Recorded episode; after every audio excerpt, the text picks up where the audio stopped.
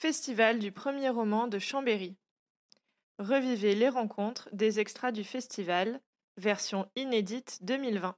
Table ronde, le lieu plus qu'un décor. Avec Alexandre Civico, Marin Fouquet et David Zuckerman. Bonjour, bienvenue à tous. Merci d'être là en ces temps troublés. Et en plus, un dimanche après-midi où enfin le soleil pointe le bout de son nez, vous êtes héroïque. En tout cas, ça prouve votre fidélité au festival et ça nous fait à tous très très chaud au cœur. Merci. Alors, rencontre lecture, pour ceux qui savent, c'est bien, pour ceux qui ne sauraient pas, nous sommes trois lecteurs de lecture à voix haute qui allons euh,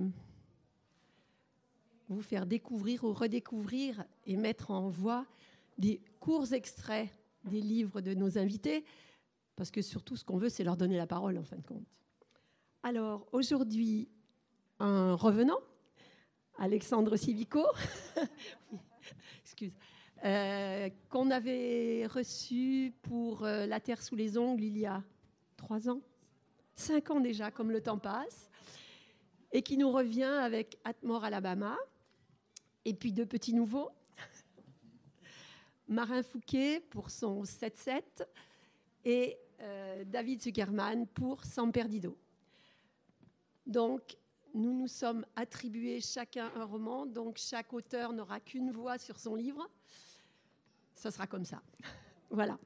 Bonne rencontre.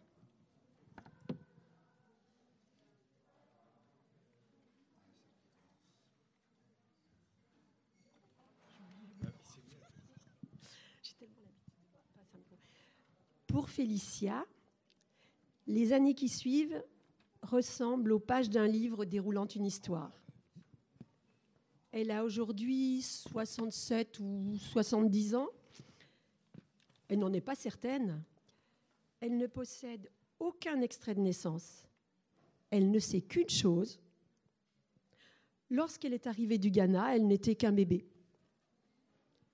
Elle ignore même à quoi ressemblait son pays d'origine. Sa mère lui en a dit assez peu, estimant qu'il était plus important pour sa fille de créer ses souvenirs à partir du Panama. Félicia ne se sent pas africaine. Elle n'a jamais connu autre chose que la pauvreté de la décharge et du bidonville de la Grima. C'est ici que sont ses origines. Depuis sa petite cabane au bord des immondices, elle perçoit le monde aussi bien que n'importe qui d'autre. Elle a appris très tôt ce qu'était la ville de San Perdido et comment elle fonctionnait. Comme toute la population, elle a vécu sous les régimes successifs des différents gouverneurs. Ils passent et trépassent au palais avec des appétits toujours renouvelés et des fortunes diverses, tandis qu'elle, la Ghanéenne, trône sur un territoire putride que nul ne lui dispute. Atmore, Alabama. À quelques kilomètres en direction de la voie ferrée, j'ai repéré un diner, le Springle Donuts, une cahute jaune pisse surmontée d'un faux gâteau en carton. J'ai garé la voiture devant et m'y suis engouffré. J'ai commandé un café à la serveuse, une femme obèse, aux lèvres minces comme une feuille de papier. La salle était vide. La télévision allumée, pour personne. Un silence vaguement gêné s'est installé une fois que la serveuse m'a apporté mon café. Elle le couvrait en pianotant sur son téléphone, assise derrière son comptoir. Au dehors, de gros pick-up venaient de temps en temps ou de temps à autre troubler la route rectiligne. La jeune femme est apparue soudain dans l'encadrement de la porte, annoncée par le tintement de la clochette. Elle a dit à peine bonjour avant d'aller s'installer à une table près de la fenêtre, à quelques mètres. Des yeux pâles, presque orange, bouffés d'inquiétude. Ses cheveux étaient très noirs, sa peau mate, cuivrée, son visage triangulaire, aux pommettes élevées, portait le nez fort des caractères trempés. Elle a posé un gros livre devant elle, couverture criarde. J'ai sursauté en la voyant, pris de panique sans comprendre pourquoi. Quelque chose en elle. J'ai regardé la fille, la table, la fille, la table. Elle a effleuré vivement mon front, son front pour en chasser une libellule imaginaire, profitant du geste pour amener une mèche derrière son oreille. 7-7.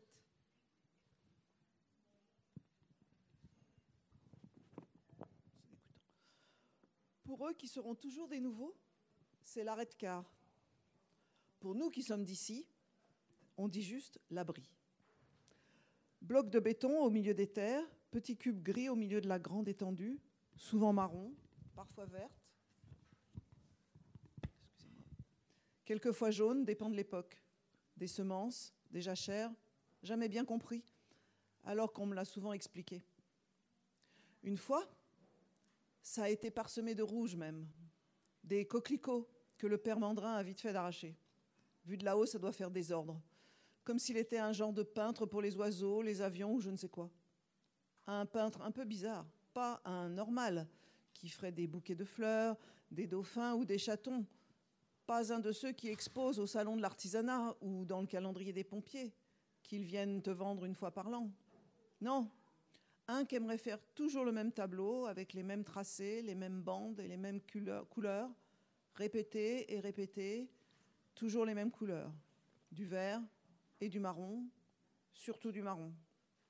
Et une ligne grise comme le bitume qui coupe le tableau en deux, et un petit rectangle gris aussi, juste en bordure de ligne, l'arrêt de car, notre abri, le marron, le vert, la ligne, le rectangle, voilà.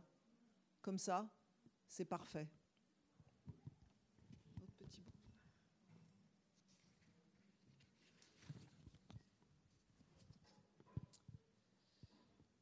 Alors, seul, le car qui démarrait, le banc en dur libre, j'ai pu m'y asseoir confortablement, tête enfoncée dans ma capuche et le brouillard. Ma gueule fine dans la capuche, mon corps de lâche dans l'abri. Je ne sais pas trop si vous voyez où on veut en venir, mais euh, on s'est un peu concentré sur les lieux et sur la permanence du lieu dans dans vos textes. Et on voulait voir avec vous euh, ce que vous en, comment vous aviez mené cette permanence au fil de votre récit. Si vous voulez aussi votre rapport au lieu. Euh, par exemple, l'isthme du Panama, le, le Atmore, et le 77 et la, Et l'abribus. Des- Et la capuche. Et la capuche, ouais, qui, est, qui est le lieu le plus, le plus vaste qui existe au monde, euh, je crois. Euh, merci déjà pour, pour ces lectures et puis pour cette lecture euh, de cette set. Moi, pour le coup, le lieu, c'était vraiment une question de, de légitimité. Je me posais la question de où est-ce que je vais être juste à écrire. Et ce que je me suis dit, c'est là où je serai le plus juste à écrire, c'est ce que je connais le mieux. Donc là où j'ai grandi, donc le 77, donc l'abribus, là où j'ai passé le plus de temps, et donc la capuche, là où je me suis le plus, euh, le plus lové, ouais, protégé. Donc c'était vraiment euh, cette question-là de légitimité. Je la permanence du lieu, c'était vraiment, euh, c'était, aussi, je pense, une protection pour moi dans l'écriture. C'était se dire, euh, j'ai besoin d'un truc qui est, qui est solide, sur lequel je vais pouvoir bah, m'asseoir. Ça va être le banc, le banc dur, et, et il va y avoir ce cadre-là, le cadre de l'abribus, comme un tableau mouvant avec son, son cadre de vermoulure et compagnie. Sauf que bah, là, c'est, c'est du béton et des tags. Mais euh, j'avais besoin de, de ce truc-là pour, euh, pour moi me sentir légitime. C'est vraiment ça. Après, je sais pas si vous, vous, du coup. euh, Moi, j'avais juste. Allô, allô? On m'entend? C'est moi qui m'entends pas, en fait, je suis sourdingue. Euh, moi, j'avais besoin d'exactement l'inverse. Euh, pour le coup, euh, j'ai fait trois euh, romans. Euh, et à chaque fois, il y, a, du mouvement, il y a le, personnage quitte un lieu pour aller vers un autre. Alors, soit s'y trouver, soit c'est la route, peu importe. Mais, et, moi, j'ai besoin de, l'extérieur, de, de, fabriquer des personnages qui se sentent étrangers ou qui, pour qu'il y ait de la fiction, sinon j'arrive pas à faire de la fiction. Je incapable de, euh, je serais incapable d'écrire sur euh, Montreuil et sur, enfin, c'est, c'est lieu où je vis, c'est lieu où je, pour moi c'est pas moteur de fiction.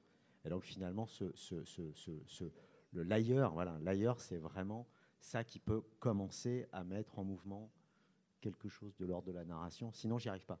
C'est vraiment. Euh, euh, ben, moi, de toute façon, pour moi, le personnage principal, c'était la ville, donc le lieu. Euh, San Perdido, c'est une ville imaginaire, mais qui est avec une partie haute, là où vivent les nantis, une partie basse, où vivent les plus pauvres, et entre les deux, il y a cette décharge qui sert aux riches à rejeter tout ce dont ils n'ont pas besoin, et qui sert aux plus démunis à trouver ce qu'il leur faut pour subsister jour après jour. Donc euh, euh, oui, de commencer par le texte sur, euh, sur cette décharge, oui, ça, ça, parle puisque elle est, on va dire, elle est la ligne de démarcation et, elle symbolise un petit peu le fonctionnement de cette ville. et les personnages qui sont autour et qui circulent à l'intérieur sont en fait ceux qui vont nous faire voyager à l'intérieur de, de la ville en elle-même. Non, c'était un bon choix. Merci. Je vais, faire un peu l'idiot ou l'avocat du diable et vous embêter. Euh, du coup, je me demande comment est-ce que vous faites pour, euh, pour être sûr de, de manière très triviale de ne pas écrire des conneries et surtout de ne pas mettre que de vous. Parce que je me dis, si moi je me dis, je vais je vais écrire sur, euh, je sais pas, euh, sur euh, une île dans le Pacifique où j'ai jamais mis les pieds. Bah en fait, je vais juste balancer mes, mes, préjugés. Je vais juste balancer mes, en fait, ce qu'il y a de plus, de plus, à mon sens, de plus, de plus sombre et de, et de, de moins intéressant dans, dans ce, dans ce qu'est l'humain. Il y, a le risque du cliché aussi. Oui, c'est ça. C'est le préjugé, c'est le cliché. Je pense le... qu'on va pas du tout avoir la même réponse parce que moi, j'ai besoin des lieux. Donc moi, je suis allé là-bas. Euh, sinon, je ne pouvais pas écrire sur, sur cet endroit. Et, euh, et, comme je dis souvent, c'est l'endroit qui a écrit, c'est, le, c'est la ville qui a vraiment écrit le bouquin, qui a été le, qui a été le déclencheur du livre. J'avais, j'avais une idée, j'avais une vague trame, et puis je me suis retrouvé, euh, je me suis mis dans la situation de mon personnage, vraiment. d'ailleurs, il y a plein de choses qui arrivent à mon personnage qui sont des espèces d'extensions de ce qui a pu m'arriver là-bas. Enfin, moment, il se fait casser la gueule dans un bar. Je me suis pas fait casser la gueule dans sa barre, mais j'ai failli. Je me suis fait sortir juste à temps par quelqu'un de bien intentionné. Mais voilà, moi j'ai besoin de ça. J'ai besoin de, de, l'expérience euh, à la fois euh, euh, physique, enfin, et puis des gens. Et puis sinon, effectivement, là comme c'est pour le coup, San Perdido, c'est un lieu imaginaire. là, c'est une vraie ville. Donc je pouvais effectivement, j'aurais probablement, je n'aurais probablement écrit que des conneries. Et puis j'y serais allé avec, j'aurais écrit un truc sur la base de clichés.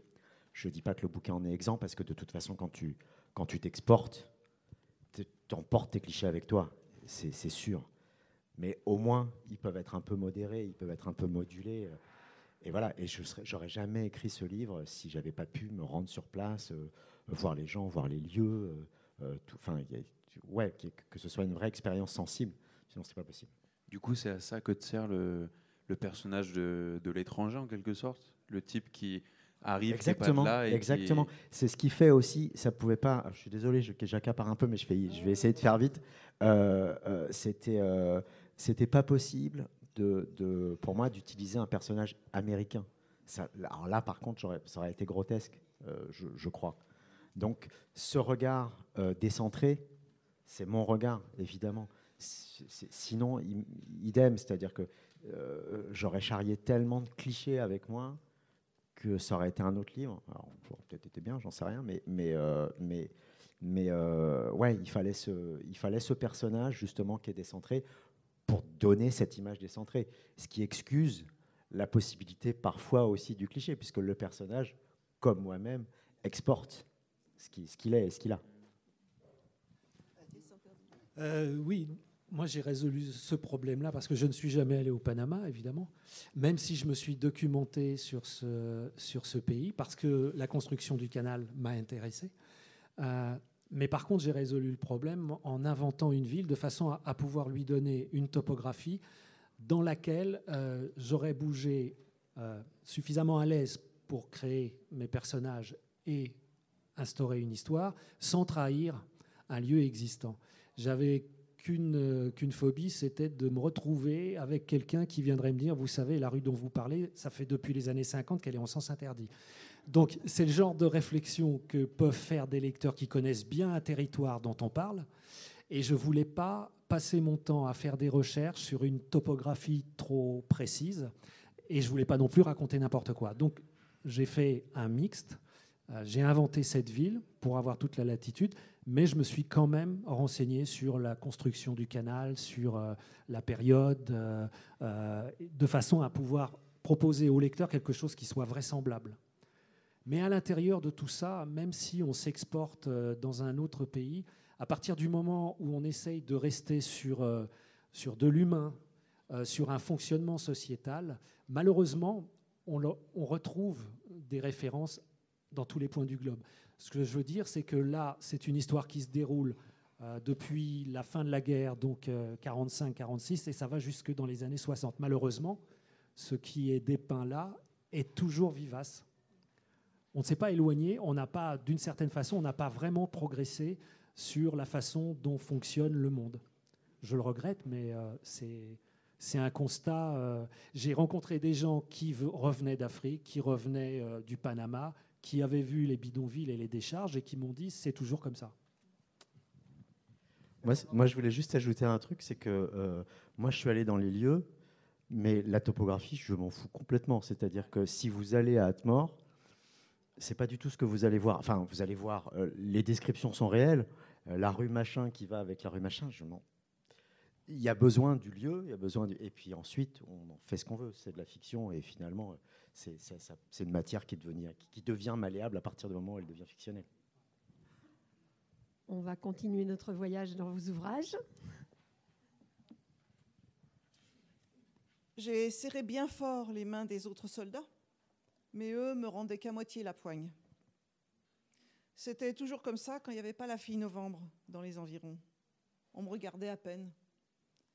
La fille novembre, elle nous a ramené le respect à Enzo et à moi. Ça date d'une autre Saint-Fortuné, celle d'il y a deux ans. Ça ne veut pas dire qu'avant, elle n'était pas considérée, la fille novembre. Au contraire, elle a été reconnue dès le moment où elle a choisi son nom à coups de pompe et de poing dans les bides.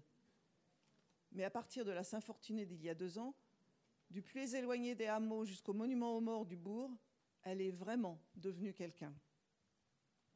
Cette année-là, il y a deux ans, ça n'a pas été une guerre, ça a été un massacre, une hécatombe, un holocauste même à Statuenzo, du nom d'un film que même ses parents laxistes n'ont pas voulu qu'il mate. La fille novembre avait grimpé on ne sait trop comment sur le toit en tôle de la salle des fêtes, s'était allongée sur le ventre et s'était mise à abattre de sang-froid tout soldat qui passait devant son viseur. Et comme la salle des fêtes est pile poil au milieu de la rue principale, l'avenue de la guerre qui va du cimetière au monument aux morts en passant par la fête foraine, elle se les a tous faits, sans distinction de camp.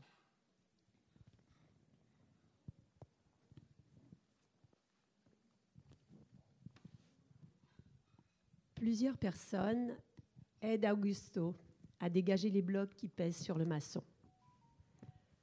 Ce qu'il découvre n'est pas beau. Ses deux cuisses sont écrasées.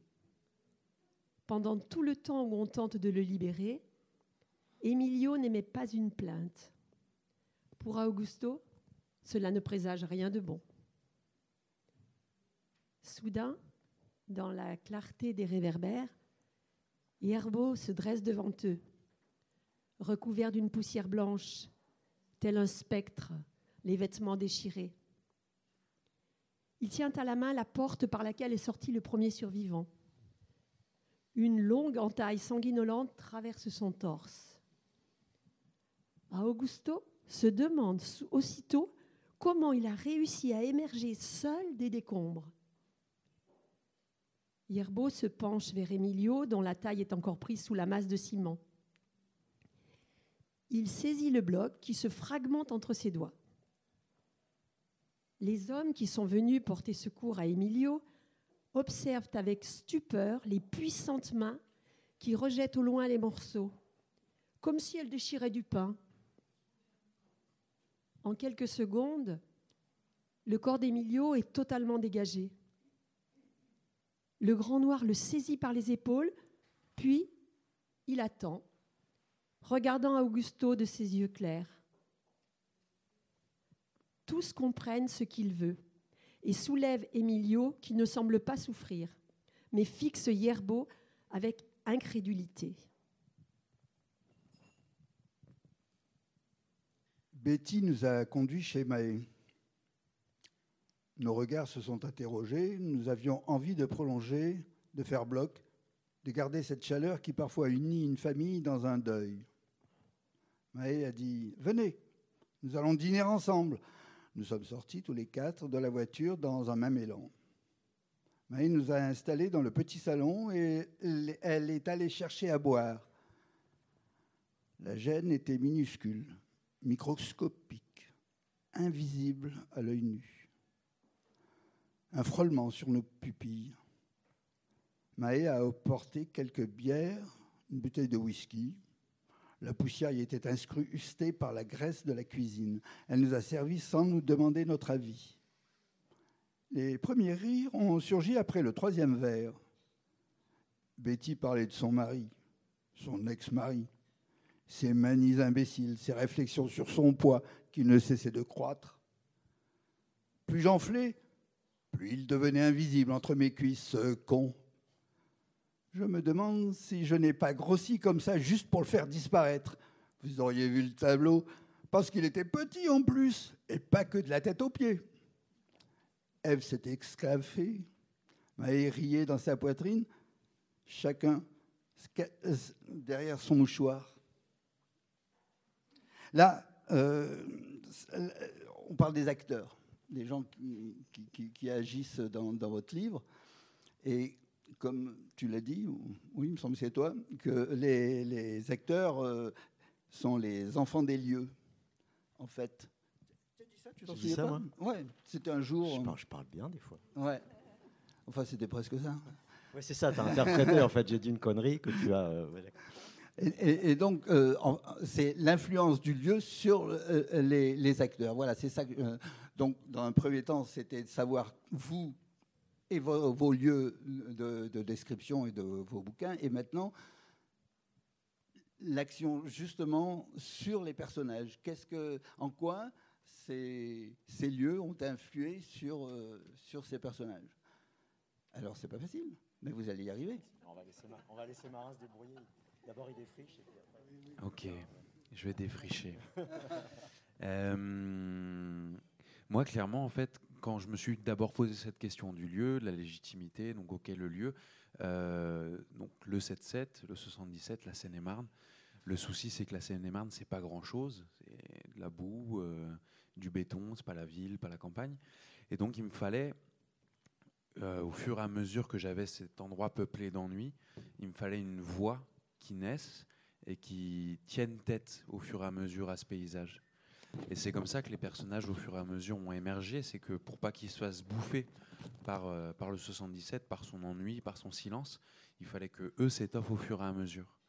Et euh, ils ont plusieurs manières de s'étoffer, comme le passage que vous avez lu, où ça parle de, la fille Novembre, qui, elle, pour le coup, c'est un personnage qui, euh, qui tient, qui tient bon, coûte que coûte, qui refuse toutes les injonctions, qui s'en prend plein la gueule pour ça, mais qui, mais qui garde le cap.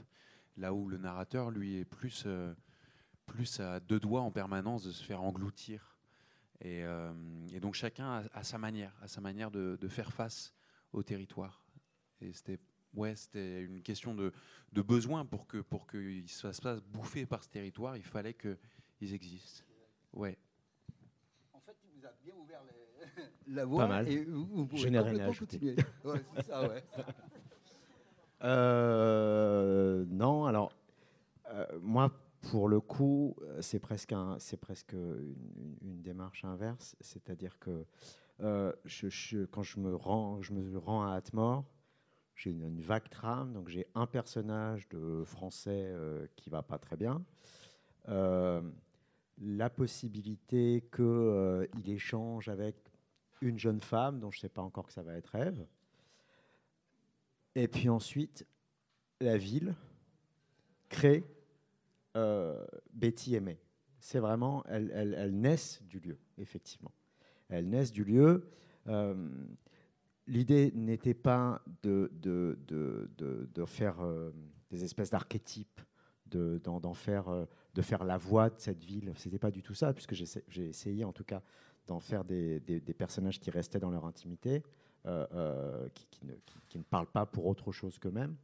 Euh, mais en revanche, effectivement, mes, mes- mes heures de- de- de- d'errance dans la ville, j'ai beaucoup marché dans cette ville, c'est assez étendu, en fait.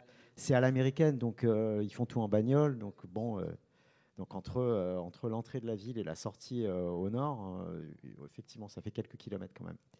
Euh, et, euh, mais, donc tout- toute cette errance, euh, il y, a, une forme de, désolation à euh, c'est une, ville. c'est une ville qui a, une vie économique donc qui, est, basée d'une part sur la prison, d'autre part sur le casino. Mais il n'y a pas grand-chose d'autre. Il y a un centre-ville. Euh, le centre-ville est, traversé par une voie ferrée euh, qui, qui d'ailleurs euh, qui d'ailleurs est, un, marqueur social, c'est-à-dire qu'au nord, il y a les pauvres et les noirs, et au sud, il y a les, blancs un peu plus riches. Bah oui, exactement, exactement. Et donc de cette, errance, de ce truc un peu... voilà, et on a ce centre-ville comme ça qui est complètement en déshérence, où il y a eu quelques commerces, mais qui sont maintenant fermés. On, on dirait une espèce de ville de Far West un peu. Euh, et euh, voilà, de, de, de, de ce, de, ce- de cette déshérence, de ce, de ce truc qui pue le désespoir quand même, euh, bah, forcément, d'autres voix sont venues s'ajouter à celles que j'avais euh. Enfin, que j'avais prévues. Oui, à celles que, que j'avais en tête en tout cas.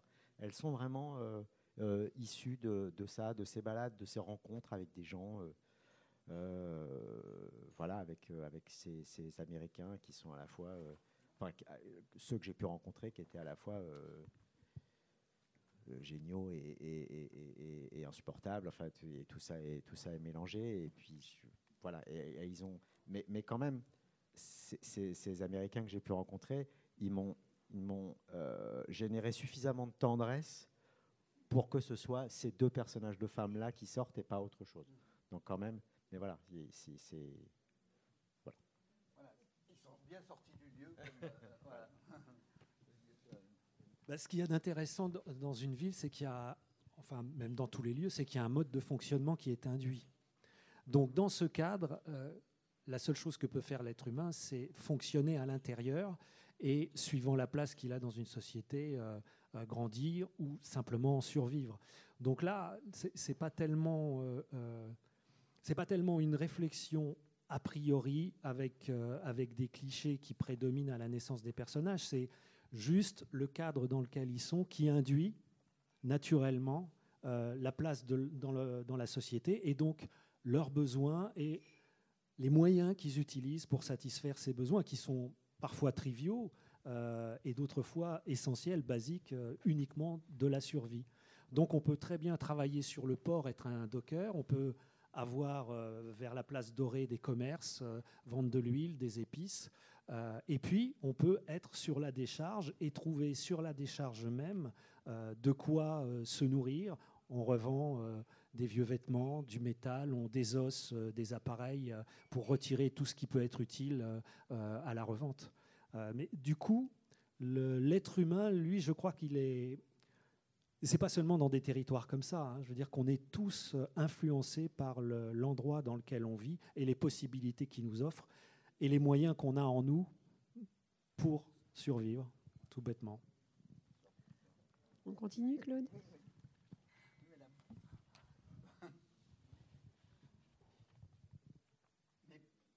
Je suis désolé, je peux parler comme ça ou vous voulez que j'ai le micro?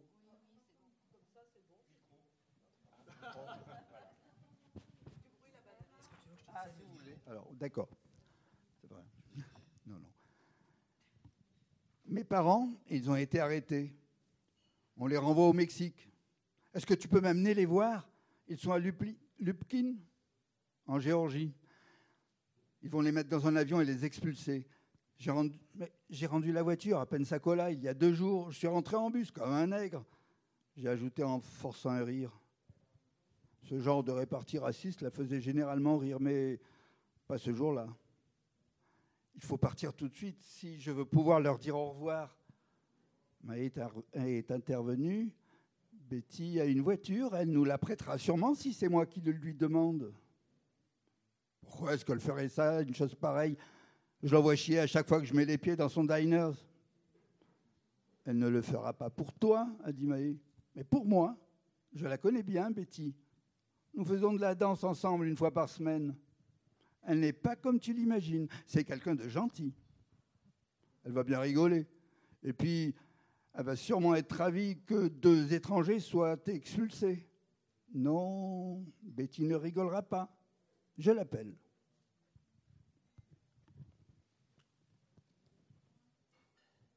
Jaune. Je ne sais plus vraiment si la voiture qui vient de passer était bel et bien jaune ou si je l'ai imaginée comme ça. Disparue tellement vite. Jaune comme les tournesols. Le père Mandrin en semait parfois dans ses grands champs des tournesols. Avant, on adorait se poursuivre et s'y perdre dedans tous les trois. Dingue les tournesols, comme ça sait où est le soleil. En discussion permanente. Et puis, il y en a toujours un qui refuse le mouvement, qui regarde ailleurs. Seul contre tous et le soleil. Il en faut de la force. La fille novembre, elle était de cette force-là. La force du tournesol qui mate pas le soleil. J'ai perdu la suite. Ah, pardon. Elle avait décidé qu'on irait à la mer en secret le soir même. Alors on allait y aller, c'était sûr. Fallait surtout rien dire à personne ni au père Mandrin qui voudrait absolument aider nos parents à nous retrouver, ni à la vieille qui risquerait de balancer ça dans l'une de ses rêveries éveillées, ni au dernier des pompistes qui buvait trop. Rien, personne. Juste entre nous trois. La fille novembre aurait le courage, c'était sûr. Moi, chez moi, c'était compliqué, donc plus simple pour disparaître. Mais Enzo devait pas craquer, parce qu'on le connaissait. Et sa mère était tellement prudente de tout qu'elle lui avait transmis le goût de la peur. Rien. Personne.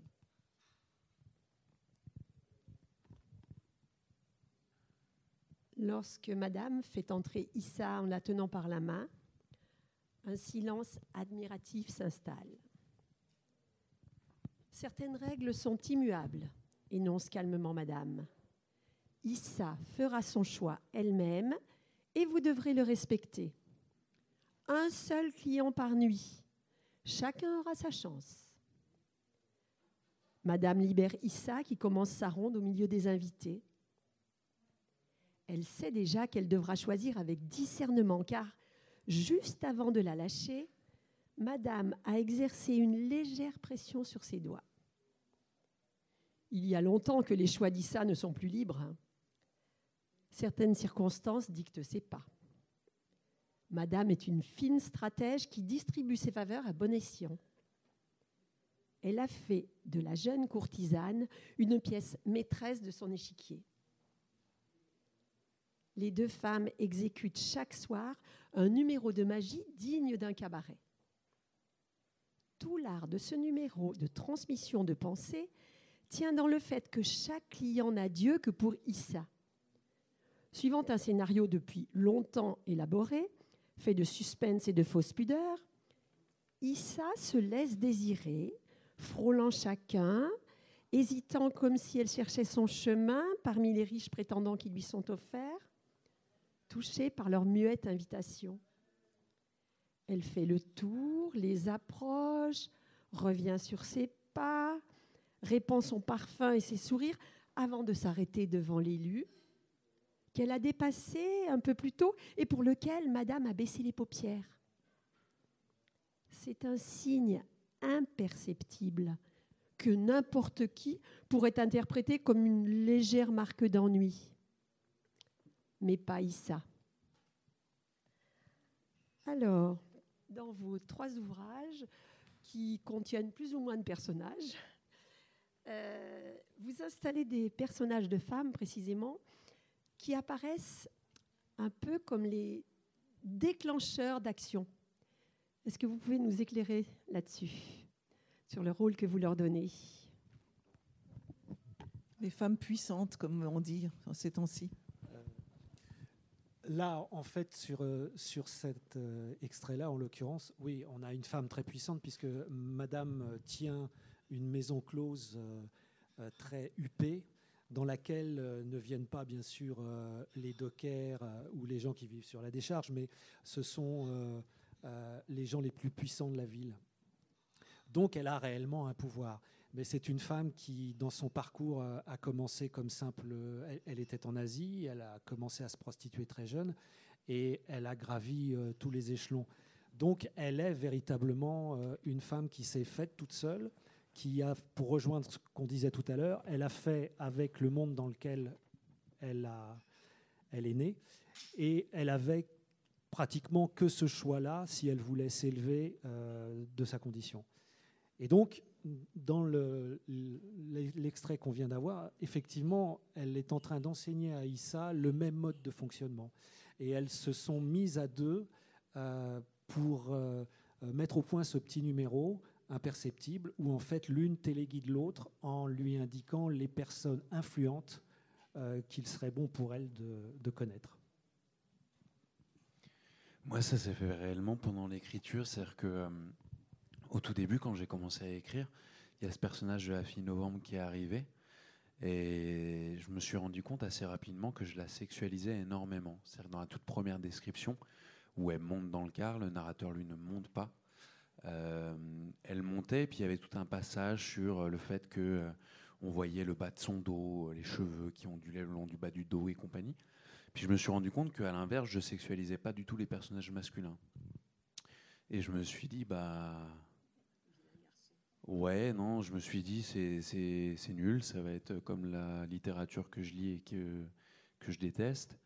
Euh, pourquoi est-ce que je fais ça? Quel est le truc? Quel est le plaisir que j'ai à écrire euh, un personnage euh, C'est quoi ce truc? Puis je me suis dit, non, on, va, on arrête ça, on sexualise pas la fille novembre, on va sexualiser plutôt les personnages de garçons.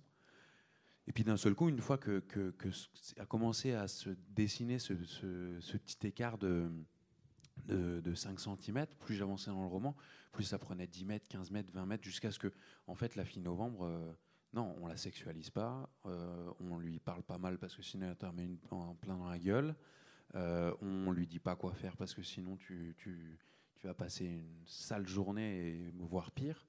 Euh, et au fur et à mesure, c'est comme ça que qu'elle est née, enfin qu'elle est née et en fait qu'elle ressemblait bien plus à à, une personne de la réalité, en fait, plutôt que. Comment? Une chef de bande, et puis, et puis quelque chose de, ouais, de bien plus réel que tous ces faire-valoir euh, qu'on peut avoir dans la littérature en règle générale, que sont les personnages féminins. Euh, littérature essentiellement écrite par. Euh, enfin, littérature mise en avant dans les sélections, les machins, les trucs, essentiellement écrite par des hommes de plus de 50 ans, blancs, avec toujours le, même regard sur les personnages féminins. Voilà. On y va on, va te laisser. Hein. Ceci dit, elle reste très sexualisée quand même. La fille novembre? Oui. Je trouve qu'elle est mille fois moins sexualisée que le grand Kevin. Non, mais on l'adore. Hein. Oui. Non, mais le grand Kevin, Super il est. nana, quand même. Ouais, c'est une. Mais. Ouais, ouais, ouais. Mais le, grand, le grand Kevin, au final, il y a bien plus de descriptions de, des, des, arrondis de son boxer qui dépasse de son, de son baggy euh, qui tombe sous ses fesses. Euh, il y a bien plus de descriptions de, dans les combats de judo de, de gouttes de sueur qui coulent euh, le long du pectoral. Il y a des. Ouais. Et, en fait, ça, ça m'intéressait réellement parce que j'allais aussi à, à rebrousse-poil de ce qui était, de ce qui m'était euh, euh, logique et induit quelque part, où j'avais une discussion très problématique avec un ami à moi qui dessine de la BD et qui m'avait dit, je sais pas pourquoi, mais dessiner des femmes, je pourrais faire ça pendant des heures, dessiner les personnages féminins et compagnie. Je crois que c'est réellement un truc de, chosification, en fait, de euh, lui en tant que dessinateur de BD homme, de pouvoir d'un seul coup s'approprier, posséder, chosifier euh, un corps qui est censé être l'autre sexe, euh, qui est construit en opposition masculin-féminin, parce que c'est, on en a parlé hier dans la discussion d'hier, mais ce, truc-là n'est, que construit et n'est que, n'existe que en opposition, sinon il s'effondre masculin-féminin. euh, parce qu'il tient, il, n'a aucun ancrage dans le sol, euh, dans, la nature, dans, la réalité. Euh, et donc ce truc-là. Et à partir du moment où j'ai été à rebrousse-poil, ben, en fait, j'ai eu un plaisir d'écriture totalement dingue, ou de sexualiser des corps d'hommes. J'avais l'impression, et c'est débile, hein, mais parce que c'est censé être mon corps, donc je suis censé le connaître mieux dans l'idée, mais j'avais l'impression de- d'arriver dans un territoire totalement inconnu, dont j'avais aucune représentation dans les livres que j'avais lus, ou, pas énormément, quoi. Dans tous les livres que j'avais lus, à chaque fois, bah, euh, quand il y a une scène de, sexe, eh ben, euh, est énormément décrite le corps féminin, parce que c'est souvent écrit, enfin les bouquins que j'ai lus en tout cas, écrits par des hommes, et on est toujours dans le même point de vue. Et là, d'un seul coup, j'avais l'impression de, de vivre un moment euh, érotique maximal, euh, parce que parce que j'en avais pas le, j'en avais pas, j'en avais pas les, les rails déjà, déjà posés. Alors, on est passé du. on est passé du. hein, Excuse-moi, les vieux de 50 ans là. On est passé quand même du féminin à l'érotisme, hein, en, dou- en douceur. En passant par le par le corps masculin. Oui, bien sûr. Non, non, je plaisante. Euh, quelle était la question? Euh, Les femmes. euh, le personnage, le personnage d'Ève, euh, le personnage euh, était un peu là avant. C'était, bon, elle s'est imposée en fait. C'est vraiment un personnage qui s'est imposé. C'est, je vais vous faire part d'un truc. J'ai eu une, expérience quasiment mystique. Ève, Ève s'est mise à me parler. Non, mais c'est assez étonnant. Et en fait, c'est un, c'est un- c'est une déclassée, c'est une prostituée. euh, Enfin, euh, c'est euh, une, une jeune femme étrangère, prostituée. Enfin, c'est une outsider totale dans cette Amérique. voilà, c'est une espèce de concrétion de l'oppression. et,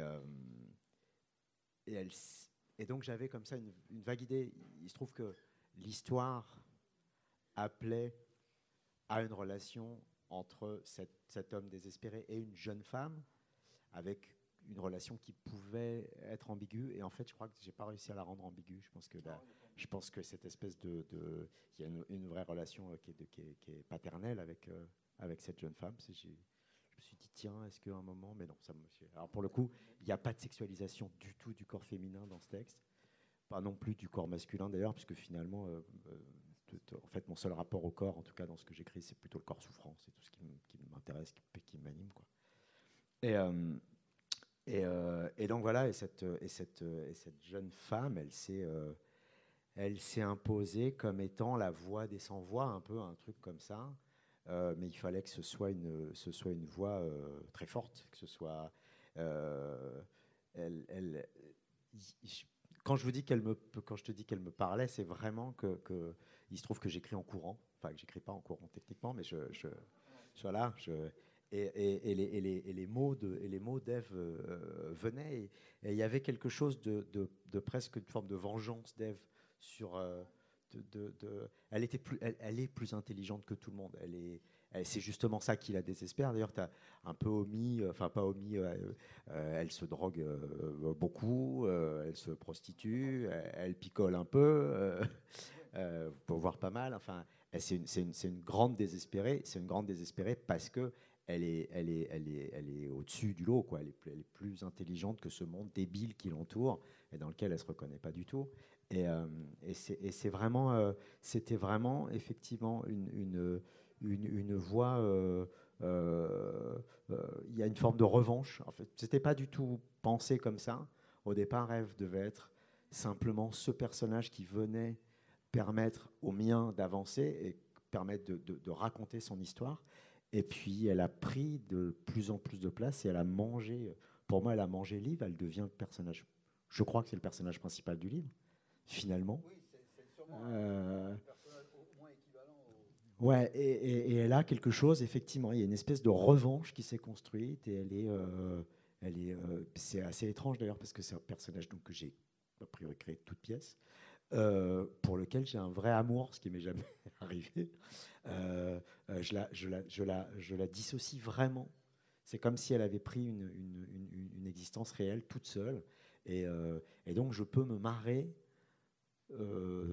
à, à ces saillies, alors que c'est moi qui les ai écrites. C'est assez, c'est assez étrange quand même. C'est un peu con quand je fais ça, mais n'empêche, c'est vrai, elle, elle, me, elle me surprend encore. En fait, il y a un truc. Et, c'est voilà, c'est cette voix de, c'est cette voix euh, euh, puissante, revancharde. Elle écrase les mecs, elle écrase tout le monde, euh, et elle est en même temps écrasée, parce que c'est ça l'intérêt.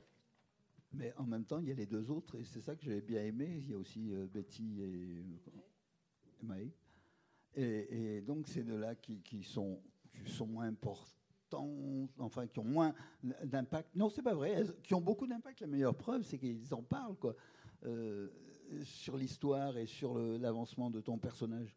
Euh, moi, trouvé. Ouais, elles ont un impact, mais ça reste quand même des personnages périphériques, c'est-à-dire que, que ils sont là, euh, elles sont là encore une fois euh, pour être une, une, une voix d'une certaine Amérique. Je pense que si, ça avait été des mecs, euh, je serais forcément tombé dans le cliché du, de un peu anti-américain facile. Enfin bon, le redneck, c'est hyper. et d'ailleurs, il y en a dans le bouquin un peu quand même. Euh, et justement, c'était le piège. Là, euh, euh, les femmes, ces femmes-là, en tout cas, c'est- plus facile de, mettre en scène un corps souffrant quand c'est un corps de femme. En tout cas, c'est plus immédiat pour moi. Peut-être c'est du cliché aussi, hein, mais et donc voilà. Et j'avais besoin aussi que ce soit des que ce soit des que ce soit des. C'est un, livre quand même qui parle d'une forme d'oppression douce. Enfin, c'est des gens qui sont opprimés quand même. Ils le savent, ils le savent pas, ils le savent par moment. Euh, ils ont des, éclairs de, Alors, Eve, elle le sait. Euh, les deux autres ont des, des, moments de lucidité où elles, comprennent quand même cette oppression, où, euh, où elles l'expriment peut-être un peu mal, mais, où elles, le- font. Et, effectivement, il fallait, que ça passe par, il fallait absolument que ça passe par des femmes. Ça me semblait pas possible autrement, en fait. Ça, ça aurait été autre chose. Quoi. Démonstration faite de l'importance des femmes dans les trois romans. on va lire encore un extrait de chaque livre. Et puis on vous donnera aussi la parole.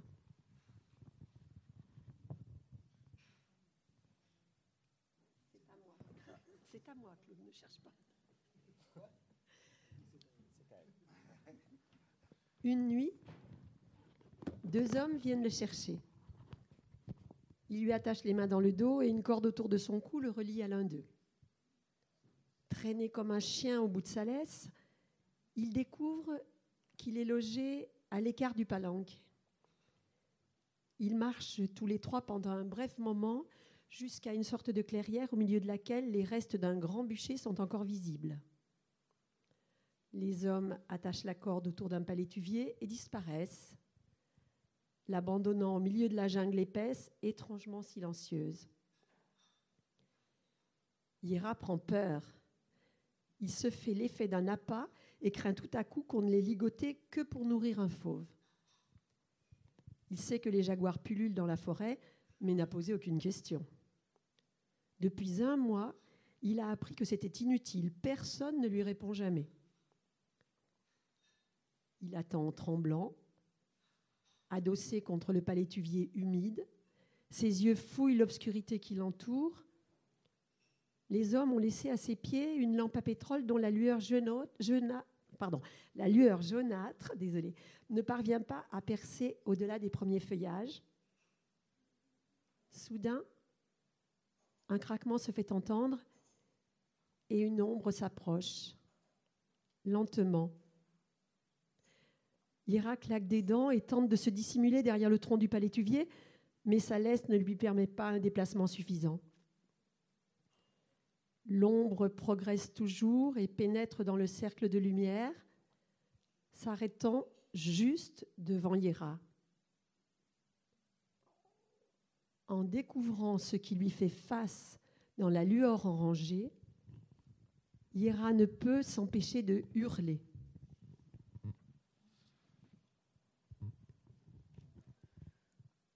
Maintenant, l'usine, elle est fermée.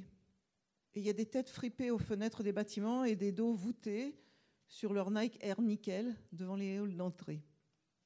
Ça se regarde, ça attend, ça hume l'essence de la station d'à côté, ça s'emmerde ferme.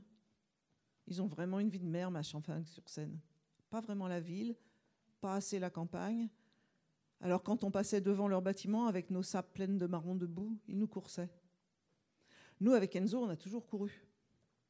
La fille Novembre, non. Elle disait qu'elle courait pas à l'approche des pales de son père. Alors pourquoi elle courrait devant la racaille de seconde zone? Même pas des caïds de Melun, même pas des vrais de la ville.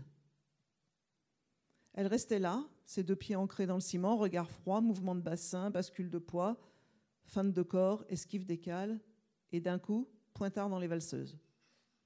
Ensuite, elle terminait le gars au sol, grand chassé dans son bide, qui te hurle à la mort, comme un chien crevé, de l'autre côté des rives de la Seine, quand on va s'y baigner l'été, le soir, en faisant Tarzan à la côte suspendue à la, à la branche. Ça te glace le sang, ce genre de hurlement. Et la fille, Novembre, restait là, normale, à éteindre le feu de camp du bout de sa chaussure.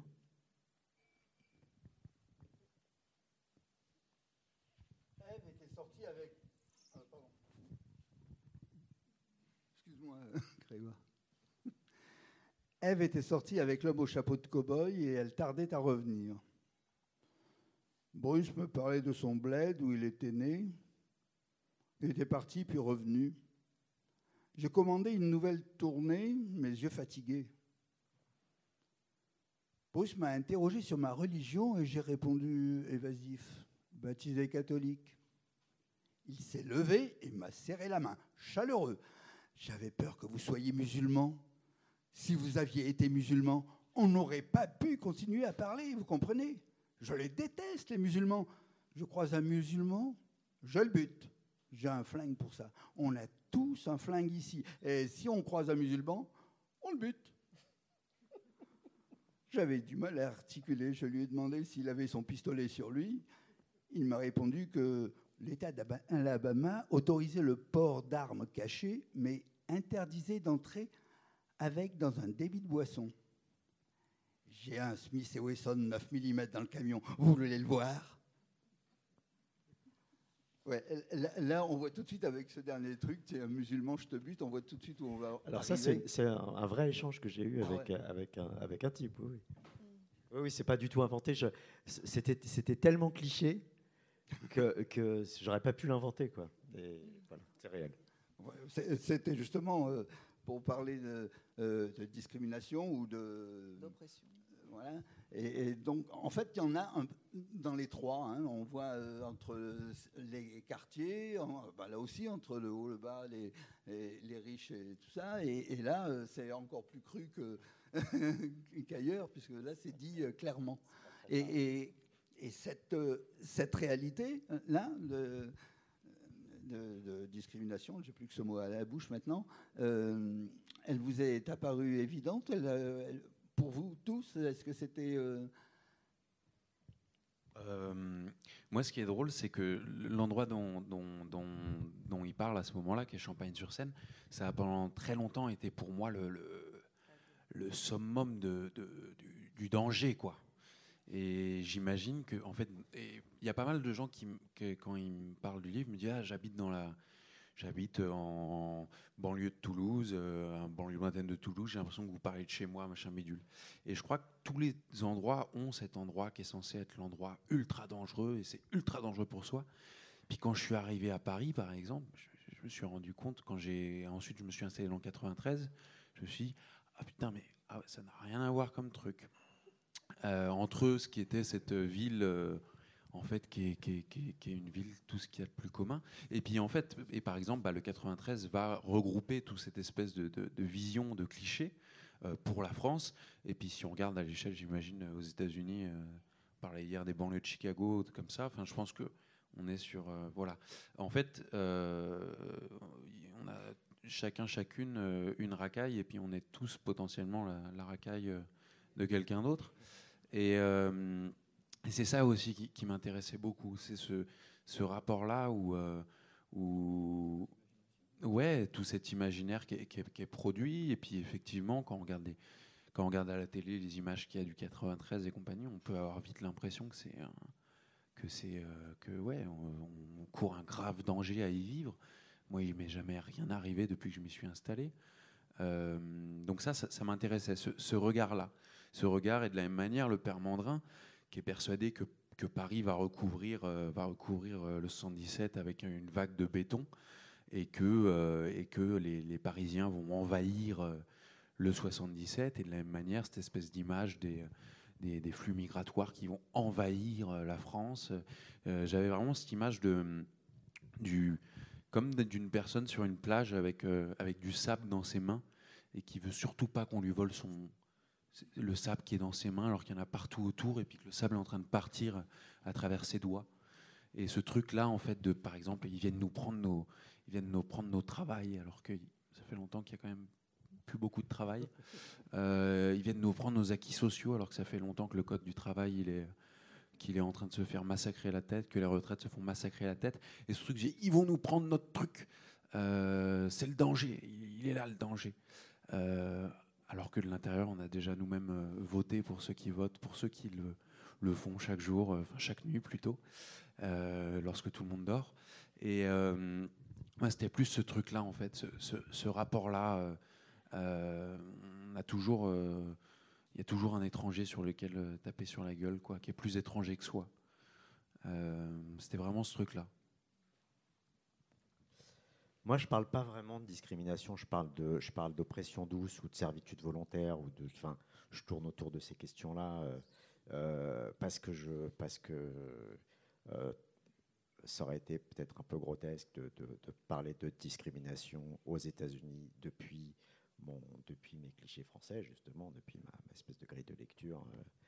euh, donc j'en parle pas. C'est présent dans le livre, mais j'ai essayé de faire en sorte alors, ce qui est présent dans le livre, c'est la séparation nette que, bah, pour le coup, là, qui est, que, quand, on va sur place, euh, qui, est, assez euh, évidente, qui n'est pas cachée, qui est pas, euh, les noirs sont avec les noirs, les blancs sont avec les blancs. Ces gens vivent à peu près en bonne intelligence, mais côte à côte, dans des espèces de mondes parallèles, comme ça. ils vont pas exactement dans les mêmes endroits, ou quand ils vont dans les mêmes endroits, et ça c'est assez marrant, je l'ai décrit à un moment dans le bouquin, mais ça m'avait frappé. Euh, donc on est quand même dans l'Alabama, qui, est- un des États euh, les plus euh, réac, les plus anti-noirs, enfin qui a été. euh, et, je rentre dans un, dans un diner pour, pour, pour dîner, et, je vois qu'il y a des blancs et des noirs. Je me dis, ah, quand même, j'avais quand même un gros cliché dans la tête. Et en fait, il y avait des tables de noirs et des tables de blancs qui ne se parlaient pas entre eux. Ils étaient dans le même lieu, mais il n'y a pas d'interaction. Enfin, il y avait un truc qui n'était pas du tout. Il n'y a pas de mélange en fait. Et, et ça, je ne pouvais pas en parler parce que, parce que ça aurait demandé euh, peut-être d'y vivre un an ou deux avant de comprendre quels sont les vrais enjeux, qu'est-ce, que, qu'est-ce qui traverse vraiment ces gens. euh. Euh, moi, j'ai, j'ai pas vu ça. J'ai pas vu ça. Donc, ce que je ne fais que décrire finalement des, des- petites choses accessibles, accessibles à l'étranger. Qui, qui- Justement, ce que je trouve de bien, c'est que tu n'as pas parlé des Noirs. D'abord, il n'y en a pas tellement de monde. Euh, Tu bah, n'as pas tellement euh, bah, y en parlé des. Noirs, mais c'était un musulman, là. Non, non, mais d'accord. Oui. Ils n'ont pas entendu.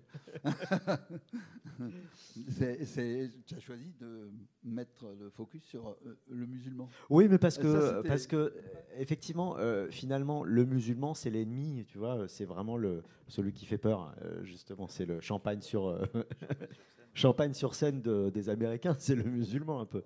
Euh, donc ça, c'était intéressant, et puis c'était un vrai échange, et, voilà, le grand méchant, c'est un musulman, et je le bute. Bon. Euh, euh, finalement, ce qui reste de la ségrégation, enfin cette séparation-là qui, traverse, qui traverse la ville nord-sud, qui traverse même, une allée de restaurant, enfin un truc, c'est vraiment autre chose. C'est quelque chose qui, est- qui a infusé totalement dans, dans, la société, quelque chose qui est admis par tous. Euh, j'ai pas le sentiment, alors encore une fois là je, m'avance un peu, hein, mais j'ai pas le sentiment qu'il y ait une demande des Noirs non plus. C'est-à-dire que finalement, tout, le monde a tellement introjecté cette, séparation que c'est comme ça. Et puis, on on se tape pas dessus. Alors, il se trouve que Atmore, c'est une, ville plutôt tranquille où les communautés vivent côte à côte sans se taper sur la gueule. Euh, ce, qui, est un peu différent bah, à d'autres endroits. Euh, mais c'est comme ça. Enfin, et, cha- et chacun vit comme ça. Donc, euh, moi, l'idée d'aller plaquer les questions de discrimination là, c'était vraiment pas possible. Tout ce que je pouvais, c'était justement décrire par touche aussi, parce que je, encore une fois, pas rester suffisamment longtemps pour avoir une, compréhension totale et complète du phénomène, mais euh, voilà, par touche, d'écrire euh, euh, bah, justement cette espèce de cette damier dans un restaurant, les noirs, les blancs, machin, hop, un sur deux, ces petits trucs-là euh, qui sont extrêmement légers, qu'on pourrait ne pas voir, quasiment, tellement c'est normal, c'est acquis, on pourrait passer à côté. Et alors, entre le peuple de Yerbo et le reste de- des habitants, Euh, oui, parce que j'étais en train de réfléchir qu'à l'intérieur de, San Perdido, on est moins. C'est une forme de discrimination, puisque on est surtout enfermé par sa condition, et qu'on va demander à ceux qui sont à un endroit de ne pas chercher à en bouger et de ne pas chercher à s'élever. Mais il y a aussi euh, ces descendants des esclaves qui se sont sauvés à un moment, euh, donc les esclaves noirs, et qui euh, se sont réfugiés euh, et ont créé ce qu'on appelait des palenques, euh, c'est-à-dire des villages à l'intérieur de, la forêt. Et d'où ils sortaient pour faire des raids, et c'était à l'époque de la colonisation espagnole, et pour s'attaquer à l'armée espagnole. Donc oui, mais là je dirais que c'est presque une forme de, ségrégation consentie, puisque eux-mêmes se sont mis à l'écart pour vivre en marge de cette société. euh, et venir y chercher ce dont ils avaient besoin, mais de façon tout à fait ponctuelle. J'étais plutôt dans, dans cette histoire-là sur le principe que les gens s'enferment eux-mêmes dans un cadre, on les a élevés comme ça, et ils demeurent dans, son, dans ce cadre comme s'ils n'avaient pas le droit d'en sortir. Et c'est ça le pire, c'est-à-dire qu'on se, on s'autocritique et on s'auto-censure nous-mêmes, on s'interdit certains rêves, certaines possibilités. C'est ça qui me semblait encore, encore pire que le fait que quelqu'un vous dise euh, oui, oui, vous êtes noir, vous vous installez là, euh, vous êtes blanc, vous allez là. Il y a le moment où on n'a même plus besoin de vous le dire. Voilà. Oui, ça barre C'est l'imagination en inclus. fait, ça barre C'est l'imagination et ça barre le, Vous le- posez pas la la question. possibilité de s'envoyer. Mais parce que l'oppression est, est- est très bien ficelée et que le mécanisme est bien en place depuis extrêmement longtemps. Mais ce, ce truc-là de, de dire, euh, je crois que ce truc de se dire on s'interdit à soi-même, euh, la première interdiction, hein, elle vient pas de soi-même, elle vient de l'extérieur, quoi. Et on, l'intègre, on l'intègre, et c'est beaucoup plus euh, simple pour survivre, en fait, de se dire non, je vais pas aller, je vais pas dépasser cette limite qu'on m'a donnée. Mais je crois que c'est important vraiment, enfin de, je trouve ça euh, un raccourci un peu dangereux de dire qu'on s'auto-ségrègue ou qu'on accepte que les deux, deux, deux communautés sont. Je trouve ça un peu. Alors, Je moi, trouve ça même très dangereux. en fait. C'est ce- enlever. Attends, pour terminer, c'est la c'est enlever en fait la, la- la responsabilité première. Non, je suis d'accord. Ce que je dis, ce que, moi, ce que je dis, c'est que ça barre l'imagination. C'est pas la même chose. C'est-à-dire que, euh, pour le coup, on, on- on les a vus, euh, toi et moi, euh, des, des- des gamins qui ne peuvent pas se projeter. C'est pas qu'ils s'interdisent de se projeter, c'est que leur horizon, il s'arrête là et ils savent pas qu'il y a un horizon derrière. Oui, parce qu'il est pas- empêché. qu'il est empêché, bien sûr, mais, mais du coup, leur imagination est barrée. C'est pas de l'autoségrégation, c'est simplement, mais évidemment, c'est le fruit de, de, de- Ah processus extrêmement long et extrêmement euh, asservissant. Non, mais on est d'accord là-dessus. Oui, oui, Mais mais, en revanche, ça me fait penser. enfin, C'est- pas, euh, c'est encore une fois, ça n'est pas ne pas t'autoriser, c'est juste ne pas avoir d'horizon. Hmm. Mais ça me fait penser, si on décale un peu le truc, mais je crois que c'est assez lié. Par exemple, euh, le rapport qu'a la France à, la guerre d'Algérie et à toute cette partie-là, où justement, derrière, on va avoir ce- ce- cette euh, logique de prendre en compte le. euh, on va en permanence rappeler le fait que, ah bah oui, là, j'étais à Marseille il y a deux jours. Ah oui, à Marseille, dès qu'il y a une manifestation, il y a un drapeau algérien. Et euh, donc, on a ces trucs-là de se dire, bah, sans se rappeler, enfin, sans en omettant et en étant un rapport justement de, déni, de oui, ça a une raison en réalité. C'est un pays qui a été colonisé par la France. C'est un pays, enfin, c'est une histoire en fait. Et j'ai l'impression que le rapport euh, européen et universaliste qui, qui, qui, qui- ça, ça renvoie à la crainte que j'avais dans la première question que je vous ai posée de l'universalisme qu'on peut avoir. Ce rapport-là, en fait, en tant qu'Européen universaliste, où on va euh, être dans le déni de certaines parties de l'histoire et puis la lire qu'à partir d'un moment donné. Et ce truc de se dire, bah, il y a de l'autoségrégation, le truc de se dire, ah bah, ils, ne se permettent pas euh, et compagnie. Il y a une histoire à ça, il y a des responsables, ils sont clairs, ils sont nets, et il faut le regarder euh, yeux dans les yeux. Quoi. Bien sûr, mais on peut ne pas nier ça, et, euh, et en même temps, comme dirait notre cher président. Non, mais je déteste, je déteste ça. non, mais on, on, peut ne pas nier ça, et, évidemment, c'est le fruit de toute une histoire, c'est le fruit de, de et c'est même d'ailleurs probablement euh, euh, le fruit de l'école aussi. Enfin, il y a quelque chose dans l'école euh, qui peut-être n'émancipe plus ou qui et, puis quand tu es quand, la, sectorisation de l'école, enfin pour le coup. moi, je, je, je, je, vis dans le 9-3, j'ai des mômes dans le 9-3 et, et, je vois bien ces, ces trucs par, par, par quartier. C'est aussi des gamins qui n'ont pas d'horizon entre eux. Euh, c'est difficile d'avoir de l'imagination quand il n'y a rien qui peut, qui peut, te, qui peut t'amener à, avoir de l'imagination, quand il n'y a rien qui te, qui te, tire quelque part. Est-ce qu'on peut dire que c'est la phrase de conclusion? Difficile d'avoir ah, de l'imagination. Et merci pour la vôtre, en tout cas. Merci pour vos imaginations et vos imaginaires à vous.